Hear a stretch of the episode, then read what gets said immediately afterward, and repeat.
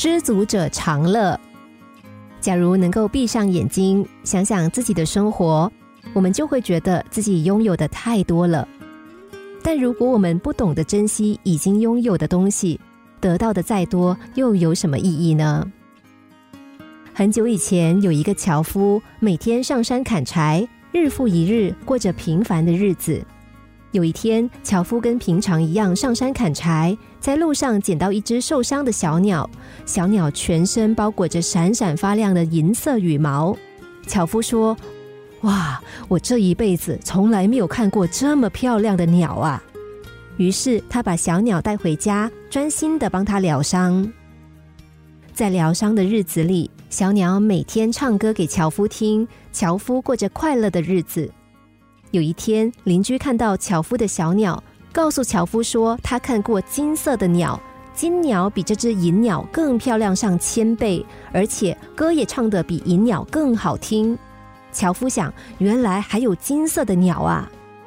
从此，他每天只想着金鸟，也不再仔细聆听银鸟清脆的歌声，日子越来越不快乐。有一天，樵夫坐在门外。望着金黄的夕阳，想着金鸟到底有多美。这个时候，银鸟的伤已经康复了，准备离去。小鸟飞到樵夫的身旁，最后一次唱歌给樵夫听。樵夫听完，只是很感慨的说：“你的歌声虽然好听，但是比不上金鸟的动听。你的羽毛虽然很漂亮，但是比不上金鸟的美丽。”银鸟唱完歌。在樵夫身旁绕了三圈告别，向金黄的夕阳飞去。樵夫望着银鸟，突然发现银鸟在夕阳的照射下变成了美丽的金鸟。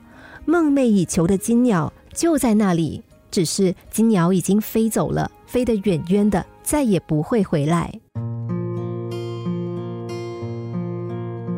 人常常在不知不觉中成了樵夫，自己却不知道。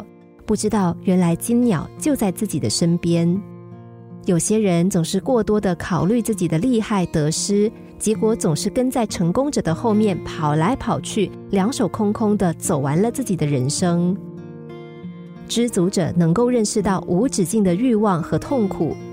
由于人太贪婪了，欲望太强了，而自身的能力又有限，这样必然会导致自己应有的下场。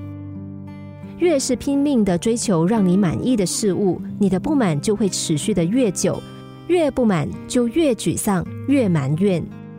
老子也说：“知足者常乐。”这是我们通常说服自己求得心理平衡的道理，也是糊涂修身的原则之一。